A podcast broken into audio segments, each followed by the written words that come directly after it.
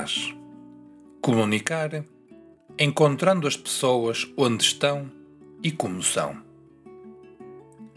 Queridos irmãos e irmãs, o convite a ir ver, que acompanha os primeiros e comovedores encontros de Jesus com os discípulos, é também um método de toda a comunicação humana autêntica para poder contar a verdade da vida que se faz história, é necessário sair da presunção cômoda do já sabido e mover-se. Ir ver, estar com as pessoas, ouvi-las, recolher as sugestões da realidade que nunca deixará de nos surpreender em algum dos seus aspectos. Abre maravilhados olhos ao que vires e deixa as tuas mãos cumular-se do vigor da seiva, de tal modo que os outros possam, ao ler-te, tocar com as mãos o milagre palpitante da vida. Aconselhava o beato Manuel Lozano Garrido aos seus colegas jornalistas. Por isso, este ano desejo dedicar a mensagem ao chamamento, a ir e ver como sugestão para toda a expressão comunicativa que queira ser transparente e honesta, tanto na redação de um jornal como no mundo da web, tanto na pregação comum da Igreja como na comunicação política ou social. Vem e verás.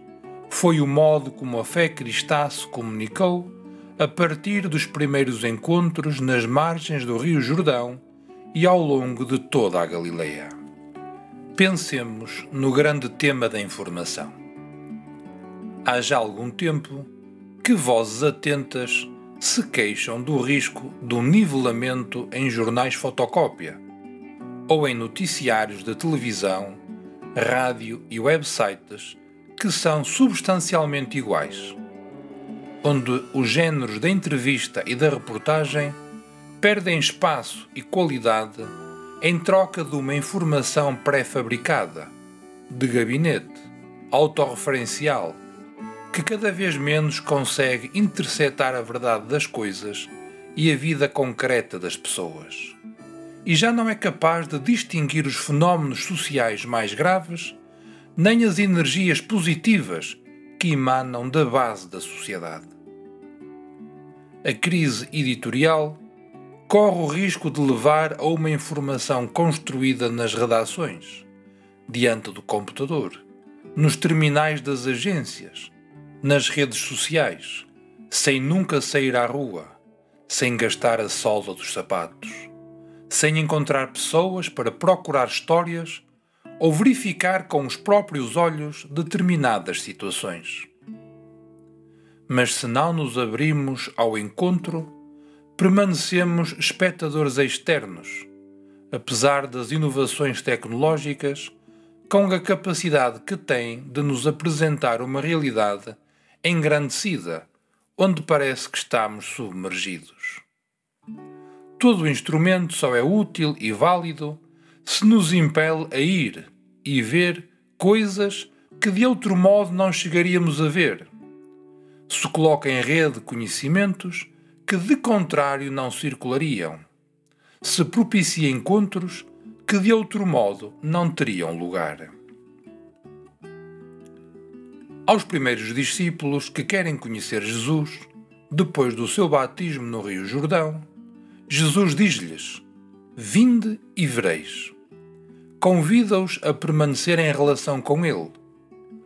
Passados mais de meio século, quando João, já muito idoso, escreve o seu Evangelho, recorda alguns detalhes de crónica que revelam a sua presença no local e o impacto que teve na sua vida aquela experiência. Era cerca da hora décima, observa João, isto é, às quatro horas da tarde. No dia seguinte, Felipe informa Natanael do encontro com o Messias. O seu amigo, porém, mostra-se cético. De Nazaré pode vir alguma coisa boa? Felipe não procura convencê-lo com raciocínios, mas diz-lhe: Vem e verás. Natanael vai e vê, e a partir daquele momento a sua vida muda. A fé cristã começa assim e comunica-se assim, com um conhecimento direto, nascido da experiência e não por ouvir dizer. Já não é pelas tuas palavras que acreditamos, nós próprios ouvimos e sabemos. Dizem as pessoas à Samaritana, depois de Jesus ter demorado na sua aldeia. O método Vem e Verás é o mais simples para se conhecer uma realidade. É a verificação mais honesta de qualquer anúncio. Porque para conhecer é preciso encontrar, permitir à pessoa que tenha à minha frente que me fale, deixar que o seu testemunho chegue até mim. O próprio jornalismo, como exposição da realidade, requer a capacidade de ir aonde mais ninguém vai, mover-se com desejo de ver, uma curiosidade, uma abertura, uma paixão.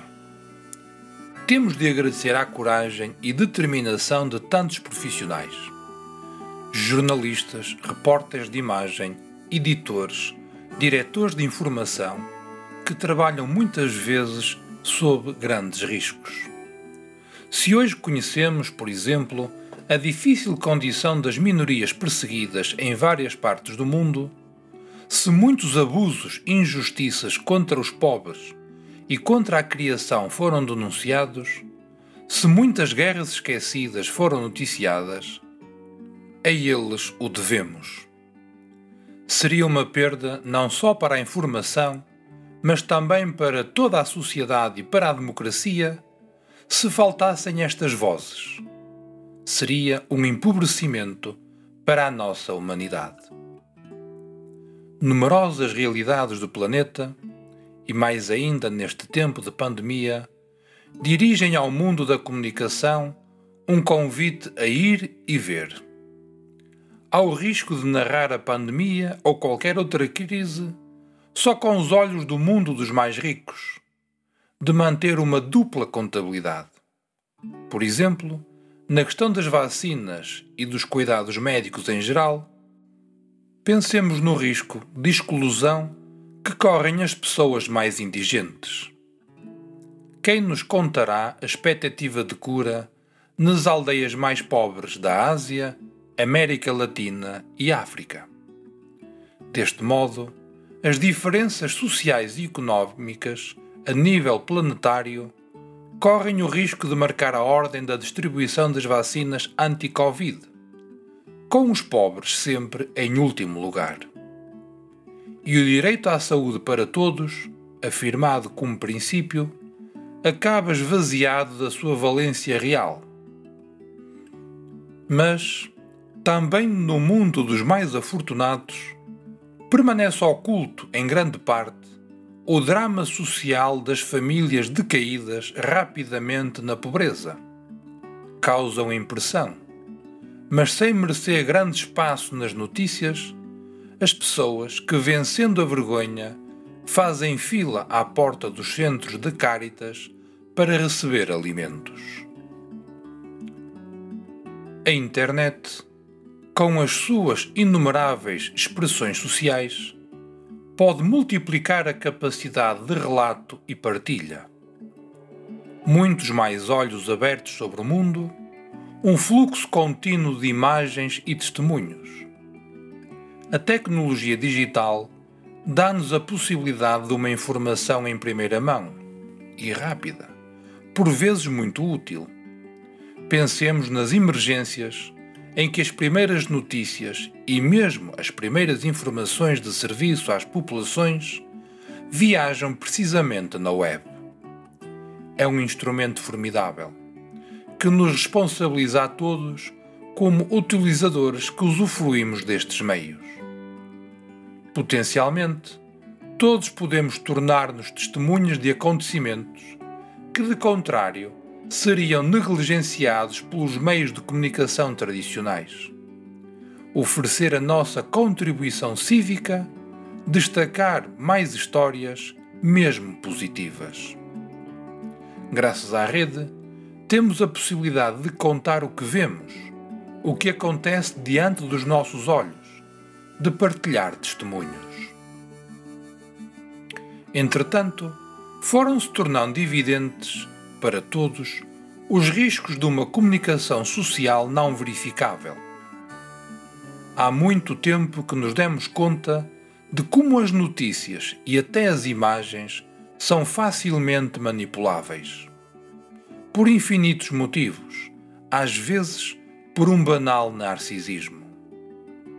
Uma tal consciência crítica impele-nos não a demonizar o instrumento, mas a uma maior capacidade de discernimento e a um sentido de responsabilidade mais maduro, seja ao difundir, seja ao receber os conteúdos. Todos somos responsáveis pela comunicação que fazemos, pelas informações que damos, pelo controlo que podemos conjuntamente exercer sobre as notícias falsas, desmascarando-as. Todos estamos chamados a ser testemunhas da verdade, a ir, ver e partilhar. Na comunicação, nunca se pode substituir de todo o ver pessoalmente. Algumas coisas só se podem aprender experimentando-as. Na verdade, não se comunica só com as palavras, mas também com os olhos, o tom da voz, os gestos. O intenso fascínio de Jesus sobre quem o encontrava dependia da verdade da sua pregação, mas a eficácia daquilo que dizia era inseparável do seu olhar, das suas atitudes e até dos seus silêncios. Os discípulos não só ouviam as suas palavras, mas viam-no falar.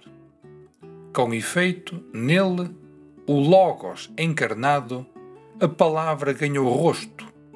O Deus invisível deixou-se ver, ouvir e tocar, como escreve o próprio João.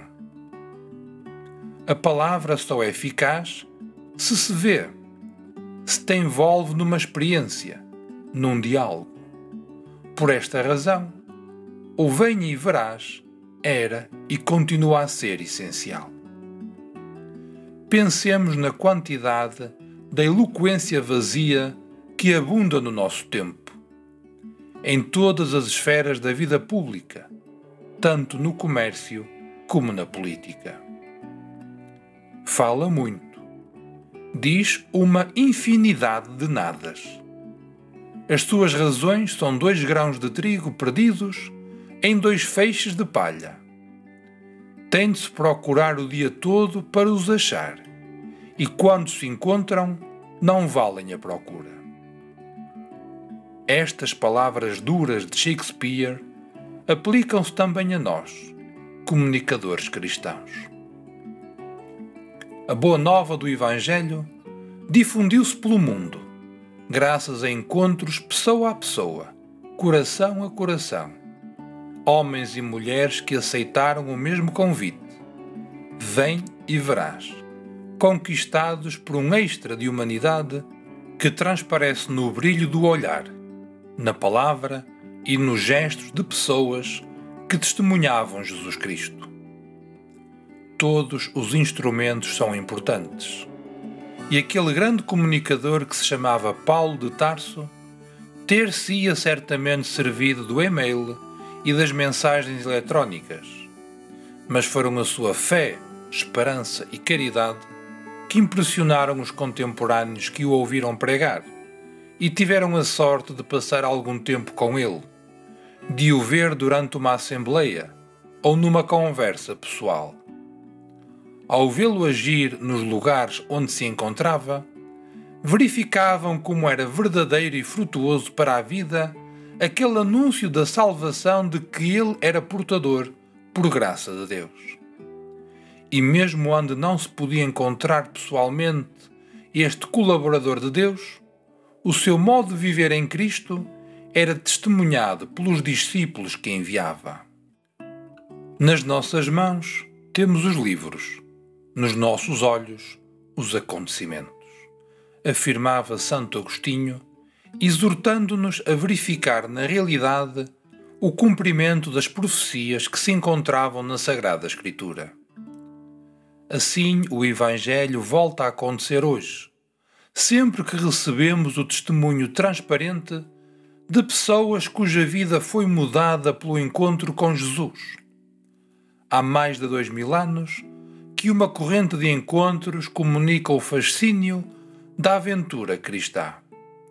Por isso, o desafio que nos espera é o de comunicar, encontrando as pessoas onde estão e como são. Senhor, ensinai-nos a sair de nós mesmos e partir à procura da verdade. Ensinai-nos a ir e ver. Ensinai-nos a ouvir, a não cultivar preconceitos, a não tirar conclusões precipitadas.